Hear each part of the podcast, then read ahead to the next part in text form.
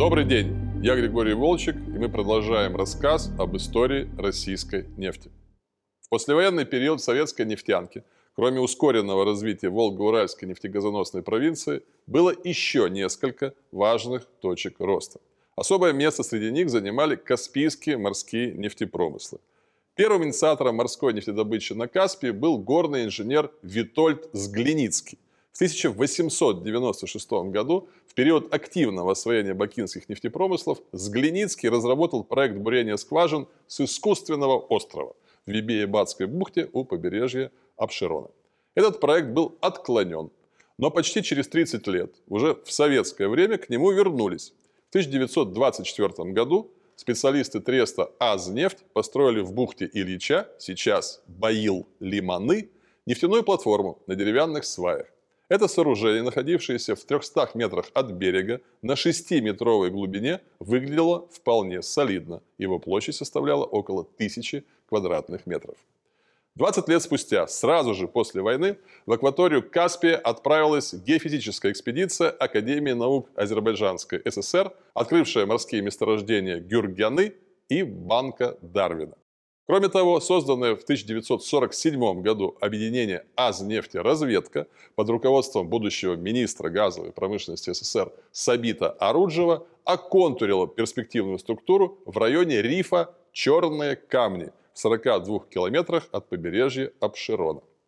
14 ноября 1948 года на эту отдаленную каменистую гряду высадился морской десант – под руководством министра нефтяной промышленности СССР Николая Байбакова. Отметим, что участие руководителя столь высокого ранга в небезопасной венчурной операции было крайне необычным для того времени.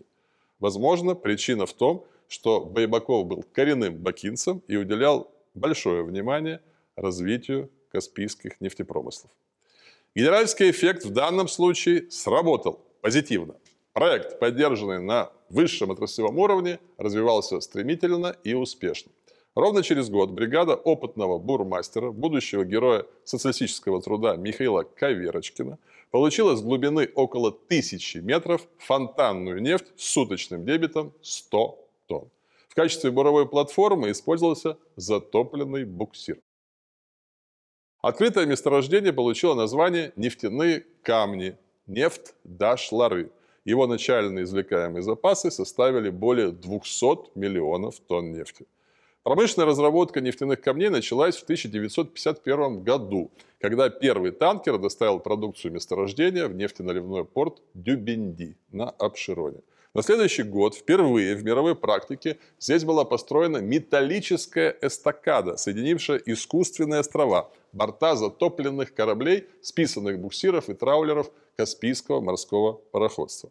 В 1958 году на эстакадах началось возведение поселка, этакой Каспийской Венеции. Были построены нефтесборный пункт, две электростанции мощностью 250 киловатт, котельная, очистные установки, 16 двухэтажных общежитий вахтовиков, больница, баня и даже здание филиала Бакинского нефтяного техникума. По эстакадам осуществлялось автомобильное движение. То есть на воде возник полноценный поселок городского типа с вахтовым населением около 2000 человек.